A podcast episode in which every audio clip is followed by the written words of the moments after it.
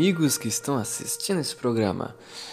Hoje eu vos trago algo especial, algo que eu nunca fiz no meu canal e na verdade não sei se eu deveria fazer, mas eu vou explicar o porquê que eu estou fazendo é, no decorrer do vídeo. E hoje eu vou falar para vocês a verdade sobre Mateus Huang. Se vocês não conhecem, eu creio que talvez nem valha a pena assistir o vídeo. E eu vou tentar ser o mais conciso possível, é, dando a minha opinião, baseado em alguns fatores e, no fim, uma teoria sobre tudo isso que aconteceu. E eu separei alguns tópicos é, para falar sobre ele. Primeiramente, o canal dele começou em 2014, se eu não vi errado. Então, ele tem 4 anos de canal, né?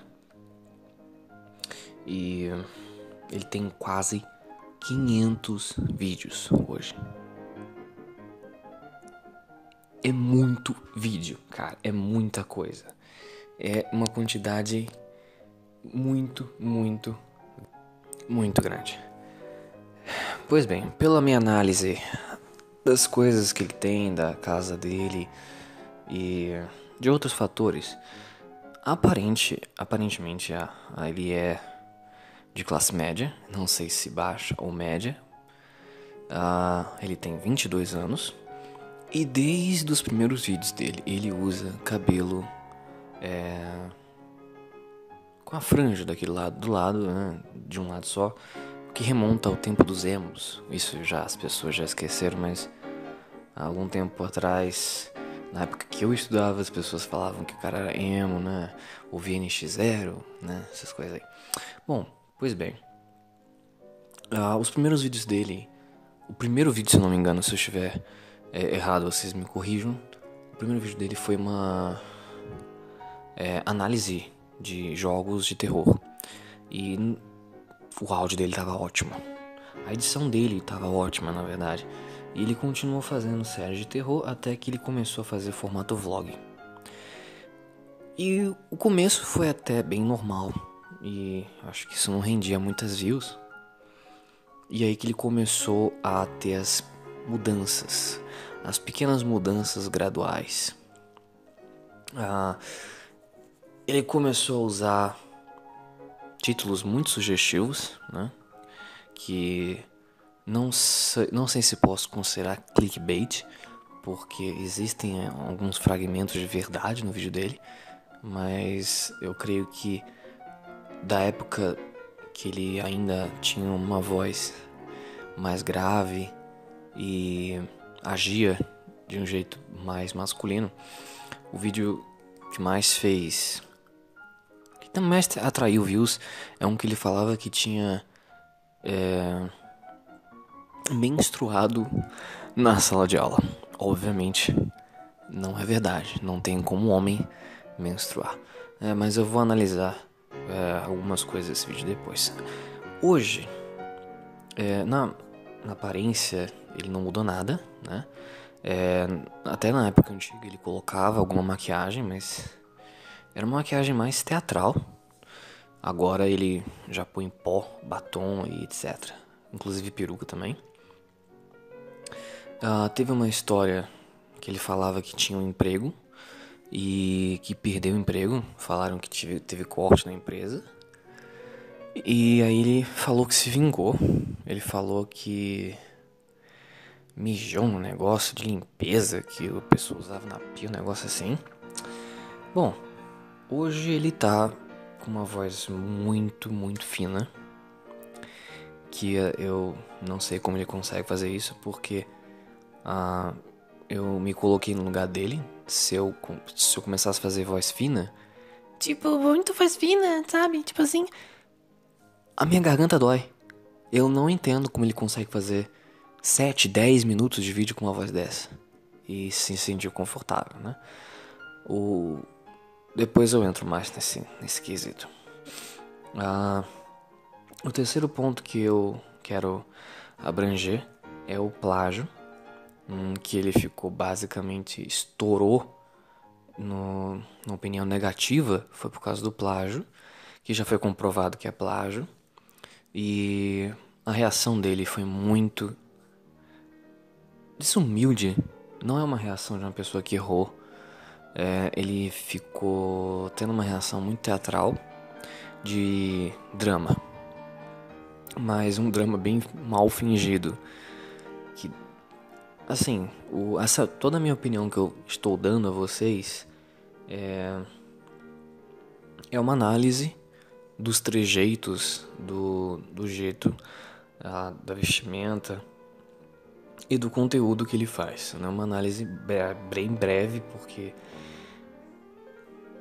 minha opinião, tá? Eu não consigo ficar nem três minutos ouvindo a voz dele com fone de ouvido. Eu acho extremamente irritante, me dói o ouvido. Cara, eu não sei porquê. Mas é o que acontece comigo.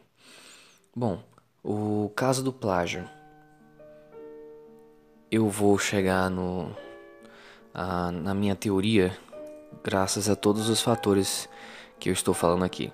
Porque assim, é ele não era, não tinha, não caiu na, na, na opinião pública de todos os youtubers como uma pessoa é, meio desonesta por causa do plágio. Antes ele tinha um. Sei lá, as pessoas gostavam, gostavam, os que não gostavam, não gostavam, era simples. Mas agora ele caiu na boca dos youtubers por causa do plágio. Uh, e aí eu analisei né, os, alguns vídeos do começo, alguns vídeos é, mais recentes e o que os youtubers falaram do plágio. E eu cheguei a duas vertentes na minha teoria. A primeira vertente eu vou usar o caminho inocente, que é o caminho provavelmente que a maioria das pessoas deve estar achando, né, os fãs dele, que ele é simplesmente uma pessoa que errou e que ele vai continuar e que nada mudou. É o caminho inocente imbecil. Aconteceu. Ele ganhou views, ganhou uh, uma certa fama na cagada. Na cagada. Ou uma subvertente desse caminho inocente imbecil é que tem alguém por trás é, roteirizando as ações dele para que ele chegasse nesse caminho o que eu creio que não seja o, a teoria mais aplicável à verdade. A teoria que eu creio que seja mais verdade, pela minha análise, é a, o caminho inteligente maligno. É, eu creio que ele seja um, um cara muito inteligente, muito esperto, que usa para manipular e para que ele usa as oportunidades. Ele é uma pessoa oportunista. Tá, por que, que eu cheguei nessa conclusão? Vamos lá. Primeiro, uh, ele teve uma mudança muito radical. Pode ser que aconteça, pode ser. As pessoas se descobrem. Às vezes elas fingiram a vida inteira ser de um jeito, mas no fim elas eram de outro. Ok. Isso não prova nada. Porém, analisando friamente a personalidade dele, o jeito que ele age, eu não consigo encontrar nenhuma honestidade em nada do que ele disse. Pode ser que eu esteja errado? Pode. Pode ser que ele fale toda a verdade. Não exista mentira nenhuma em nenhum vídeo dele. Pode ser que sim. Pode ser. Pode ser que eu esteja completamente errado. Não estou negando isso. Mas a minha intuição diz que isso não é verdade. A verdade é que ele atua tanto que a maquiagem, o cabelo e os trejeitos, é, ele se traveste de um personagem. Aquilo é um personagem, eu creio, supõe-se, na minha teoria, que ele não seja assim na realidade e que ele está apenas fazendo um teatro. E aí ele usou temas polêmicos de vocês sabem, vocês que assistem, vocês sabem que menstrua na sala de aula, que beija um menino, que tenta beijar menino, eu virei menina, não sei o que. Todos os temas são polêmicos para atrair e para chocar, o que atrai views, atrai visualizações, o que é exatamente o que ele quer que aconteça. E o mais interessante é o negócio do plágio. O plágio toque de mestre maligno. Eu creio que ele plagiou justamente para que acontecesse exatamente assim. Manipulou cada passo. Parece que ele está um passo à frente de todos. Por que, que eu acho isso? O plágio foi uma coisa tão mal feita que a pesquisa que o. Como é que é o nome daquele youtuber? Botão Select, se não me engano. É, eu acho que esse que fez toda a investigação. Não desmerecendo, tá? Eu jamais teria descoberto que ele existe se não tivesse investigação. Mas são coisas meio óbvias. Por exemplo, ah, eu vou tocar um instrumento. O som do instrumento estava ruim. Ele falou num vídeo do. No, o Matheus Wang falou no vídeo dele que ele sabe tocar piano, teclado e órgão. Sejamos honestos, meus caros. Como é que um menino de classe média que teve que trabalhar consegue tocar teclado, piano e órgão? Você tem ideia do qual o tamanho do órgão? Eu nunca vi um órgão na minha vida. Eu vi dentro de uma igreja católica e ele estava no andar de cima e o andar de cima estava trancado. Órgão é um instrumento extremamente raro de se ver e muito raro de se saber tocar. Tá bom, teclado eu acredito que ele toque. Piano é possível, mas pensa comigo. Vamos supor que seja verdade que ele toque. Pode ser que sim. Não tô negando a possibilidade. Na esfera das hipóteses, tudo é possível, né? Mas vamos supor. Sou o Huang, sei tocar piano. Um piano clássico é um instrumento belíssimo e caríssimo. Eu faria questão de me mostrar. Não eu, apenas a minha figura, como eu tocando. Meus dedos lá. Meus dedos, o piano e eu para comprovar que eu sei tocar e sei tocar belíssimamente. E cara, mesmo que você sabe tocar uma música só, as pessoas pagam um pau, porque piano clássico é um instrumento belíssimo.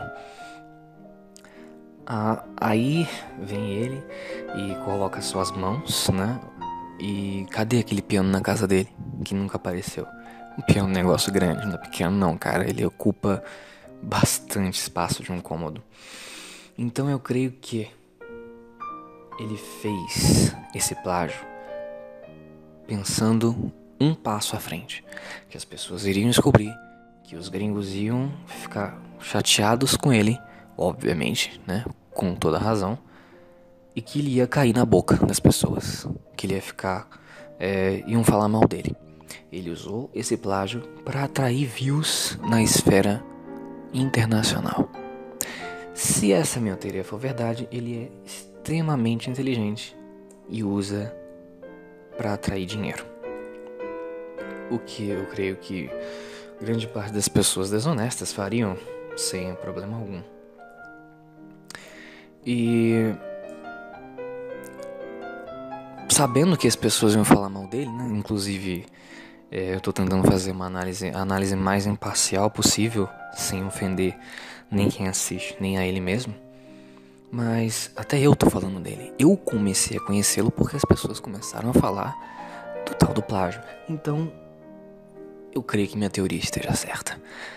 E você que se tocou e acredita em mim e se isso que eu falei faz sentido para você, o que, que você pode fazer?